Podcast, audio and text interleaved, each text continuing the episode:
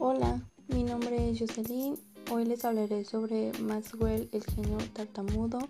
Es un interesante tema porque habla sobre sus cuatro ecuaciones. Lo que más me gustó fue que en sus ecuaciones todos tenían un temor por ellas y me pareció pues muy interesante el tema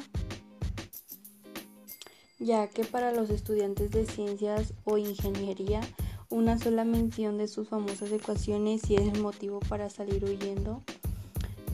Claro, pues nunca fue la intención esa del sabio al descubrirlas, pero lo único que quería era dejar en claro algo que pues obviamente a otras personas ya habían demostrado antes, que él, y era que la electricidad y el magnetismo están indisolublemente unidos.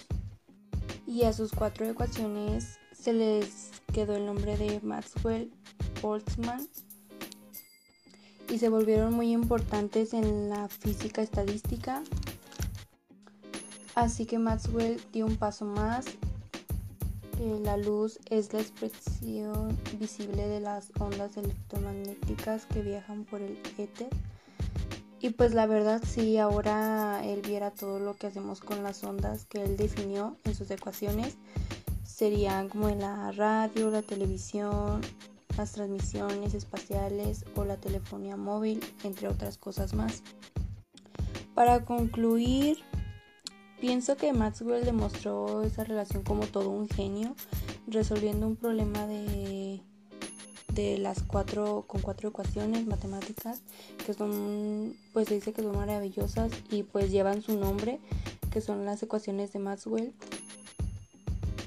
y pues todo era reducido en un problema de cuatro ecuaciones y pues que eran el pilar de la física estadística. Él era un genio, también me pareció muy interesante que era un genio físico británico con una gran capacidad para resolver problemas relacionados con la física. Y pues sería todo y espero que sea de su agrado el tema porque la verdad está muy interesante. Pues gracias por escuchar.